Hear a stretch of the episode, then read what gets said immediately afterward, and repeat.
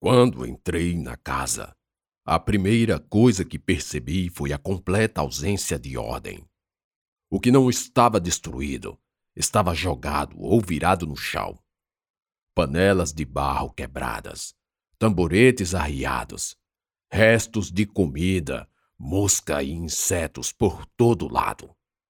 No centro da casa velha, ajuntado num espaço pequeno, seu Vicente, a mulher, Dona Maria e os meninos pequenos. Esse caboclo não tem nada a ver, disse seu Vicente ao chefe, que era um tipo mal encarado, vestido a caráter de soldado, chapéu na mão, se abanando modo calor, encarando-me, ponderando se era ou não lorota de seu Vicente. De onde vem, galego? Da igreja. Com essa penugem na cara, coroinha que não é. Sou não, senhor. Foi fazer o que logo cedo lá? A última pergunta do soldado findou-me o repertório de respostas. Era inexperiência. Com o tempo, fui notando que nos interrogatórios o depoente tem de ficar dois ou três passos à frente do inquisidor. Hesitação nas respostas é sempre motivo de dúvidas quanto à veracidade. Regra básica. Pensar rápido exige meio que adivinhar a próxima pergunta. O padre me ensina a ler. Respondi. Miguel? É, não, senhor. Falei entonando muita humildade na voz. Bastião, traz um papel para tirar os nove fora desse galego aqui. O comandante distribuiu a ordem. Logo se aproximou outro soldado. Cheiro fortíssimo de suor. Abriu uma folha e me mostrou. Era um jornal, com algumas notícias, e a manchete em caixa alta era: Arthur Bernardes intervém na Bahia. Era meu primeiro contato com um presidente de quem eu passaria muito tempo ouvindo coisas ruins. Bora! O que tem escrito aí nessa figura? Eu li a frase e o soldado sorriu, mostrando os dentes amarelos. o galego é sabido mesmo. O outro abriu caminho para eu sair. Fui me esgueirando, e antes de atravessar a soleira, o chefe me parou. Espere! Viu por aí uma turma de bandoleiros? Não, senhor. Eu falei e olhei para os irmãos de Sérgia, que estavam muito assustados. Um erro. Ele logo conjecturou que fôssemos amigos, apesar da diferença da idade. Aí perguntei: Posso ir? Não. Espere aí no canto. Vamos ver se sua memória é viva. Então ele balançou a cabeça para o outro soldado, que imediatamente puxou dos braços de Dona Maria o filho mais velho. O que sucedeu foi a primeira vez que me defrontei com tanta violência. Miúdo e franzino, o moleque de Dona Maria apanhou de correia, sendo surrado em todos os cantos do corpo. Não adiantava a mãe gritar, rogando que parassem e jurando não saber para onde Corisco havia ido. Eu não sei de nada, não. Eu não vi nada, não, eu juro. Gritava seu Vicente, hesitando na iniciativa e controlado pelo cano do mosquetão apontado. Não ouviu? Então arranca essa orelha que não serve de nada! Ordenou o chefe do grupo de soldados. Momentos de terror. Arrependi-me amargamente de empreitar viagem naquela aventura que acabava de se transformar num horror de fio de navalha, sangue, lágrimas e súplicas de perdão. Antes de arrancarem um pedaço da orelha de seu Vicente, bateram-no para diminuir-lhes as forças. Depois, ficaram todos roucos, principalmente Dona Maria, quase desfalecida e lavada pelo sangue do marido que escapava pelo toco de carne onde antes era a orelha. Eu não entendia. Eram homens da lei. da lei. E, no entanto, não via diferença nenhuma em comparação aos cangaceiros, que também maltratavam os mais fracos. Arranca as unhas dos pequenos, de todos, até do galego aí! Apontou para mim. Nisso eu quase desmaiei. Comecei a implorar, pedindo que não, que não sabia de nada. Começaram pelo menino mais novo. Quanta malvadeza! Eu fechava os olhos e tentava tapar os ouvidos. Mas os gritos, os uivos sibilantes do pequenino, até hoje ecoam no trauma que ficou em mim. Seu Vicente estava incapacitado e Dona Maria era segurada por um dos soldados, que lhe distribuía coronhadas. A minha vez chegaria e eu tinha que fazer alguma coisa. Precisava. Mas o quê? O que será que faria essa crueldade parar? Eu sei, eu sei para onde eles foram. Disse eu. Todos pararam. Como é? Eu sei. Eu levo vocês lá. Não é longe daqui. Eu só não aguento mais ver vocês judiarem desses inocentes.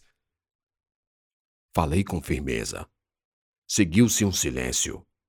Eles desconfiaram que eu mentia. Quanto ao seu Vicente e Dona Maria, sabiam que o casal falava a verdade. A tortura já teria sido mais que suficiente para arrancarem algo, se de fato os dois soubessem. Restava só o prazer de causar o mal.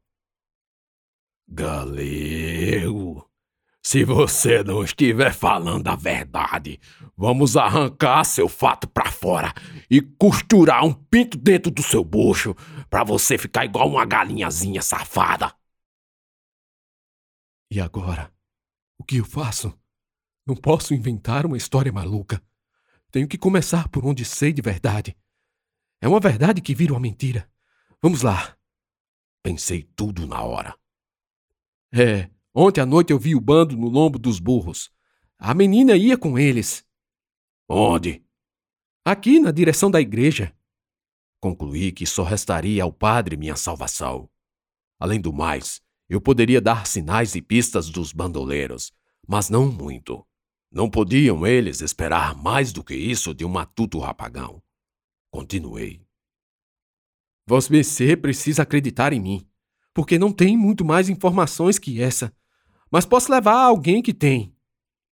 Quem? E agora? Hesitei, mas rápido falei o primeiro nome que me veio. Romeu. Romeu? Sim, ele também é coiteiro. Enterra comida para os bandoleiros. Eu já vi. Eles, ele e a mulher, cavam e cobrem a comida com uma lona. Vamos, eu, eu levo, eu levo vocês lá. Uma vez eu vi a senhora dizendo que ia tomar veneno se o marido morresse por causa dessa briga de soldados e bandoleiros. Eles me escutavam atentamente, com uma curiosidade estranha. Isso me empolgou, mas um deles me interrompeu. Esse galego é safado. Isso aí é uma mentira cabeluda. É mentira não, senhor. Pois diga como é o nome da mulher. Ligeiro, vai, fala. Ele arguiu de supetão. O nome é Dona Julieta. E eu redisse rapidamente. Ah, pois conte de novo. De igualzinho modo, sem tirar nem pôr. Bora, desembucha! Reparei que, mesmo acreditando, eles insistiam na minha repetição como forma de me colocar em contradição. Mas refalei, tintim por tintim, e no final disse: com essa porção de detalhes, eu entregando o nome do seu Romeu e da dona Julieta, o veneno, a vontade suicida dela por causa da paixão pelo marido. Oxe, como é que eu ia inventar tudo agorinha, nessa carreira da gota? É a pura verdade. Então juntei os indicadores em cruz e disse: Por Deus do céu, pelas cinco chagas do nosso Senhor Jesus Cristo, pela luz que nos alumia. Terminei fazendo o sinal da cruz ao que um dos soldados também se benzeu, estremecendo. Pois então caminhe. Zé, João, vão com ele. Não deixe que esse gaso desapareça. E se ele se coçar, metam chumbo no infeliz. Saímos. E eu na frente. Vez ou outra olhava para trás, por cima do ombro, e via o Zé olhando a paisagem com displicência. O outro me encarava, ainda sem acreditar. Fora exatamente o que me atribuía a mentira deslavada. De repente, um ponto preto surgiu na nossa frente. Foi tomando forma, e notei aliviado. Era Padre Honório, montado num burro e puxando o outro, selado de alforjes e coisas para o que parecia uma viagem longa. Bom dia, Vossa Reverendíssima! Falei ainda bem de longe, antes de nos batermos. Ele logo percebeu. Pelo menos eu achei que sim. Os soldados estavam armados atrás de mim. Alta aí, galego. Vamos ver se é o padre mesmo. João falou, ao que Zé o esperou. Bom dia, homens da lei! gritou de lá o padre. Eu precisava, por outro lado, fabricar mais algum lero, pois do contrário estaria pondo em risco a minha vida e a do padre. Tentei agir normal, mas era impossível. Estão detendo este pecador? O padre perguntou. Firmamo-nos a alguns metros um dos outros. Enfim, os soldados lembraram do padre. Haviam se encontrado com ele no dia anterior. Calmos pela certeza de que não era a emboscada, baixaram as armas. O rapaz aí é um colaborador. Zé respondeu ao padre Honório e olhou para mim. João completou a frase de Zé. Ele falou que o senhor ensinou a ler. Sim, é um bom aluno. Bem, tenham um bom dia, soldados. Tocou o chapéu clerical e cruzou pela gente. Será que ele vai me deixar? Não é possível. Foi o que pensei, olhando incrédulo para ele, que passava por mim com um sorriso sonso. Excomungado! Praguejei no pensamento. Os soldados deixaram passar. Viraram-se para a frente, e um deles me cutucou com o cano do mosquetão. Bora, pisa! Eu olhava para o padre, indo. Talvez estivesse desistindo mesmo de mim. Depois de duas estocadas daquele cano, entrei em marcha, dando as costas para os meus algozes e para o homem que achava que podia me salvar. Era o fim. Teria que me esforçar para mentir. E Zé não hesitaria em calar minha boca com uma coranhada, para depois enfiar uma bala nos meus miolos. Era o fim. Olhei mais uma vez para trás. Minha visão atravessou os dois soldados, e o calor do mormaço embaçou minhas vistas. Padre Honório era só um ponto preto trêmulo na vereda aberta. Um ponto preto parado um ponto preto que se abaixava sobre o joelho. O que peste ele está fazendo?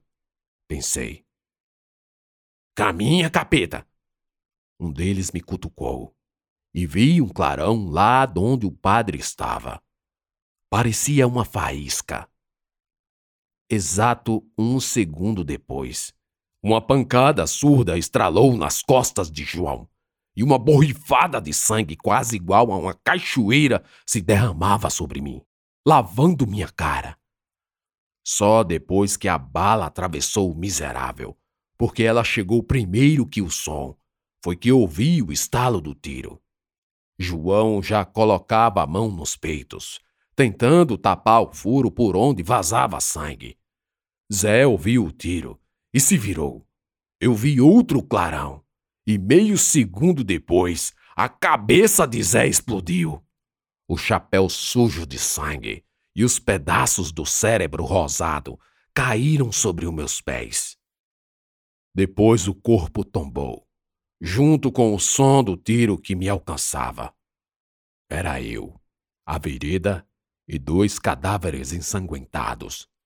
Primeiros corpos crivados por balas a serem captados por esses olhos, e cujas gravuras se carimbaram para o resto da minha vida em meu juízo. Morte ao vivo e a cores. Dois tiros bem dados por um padre. Era só o começo da minha aventura.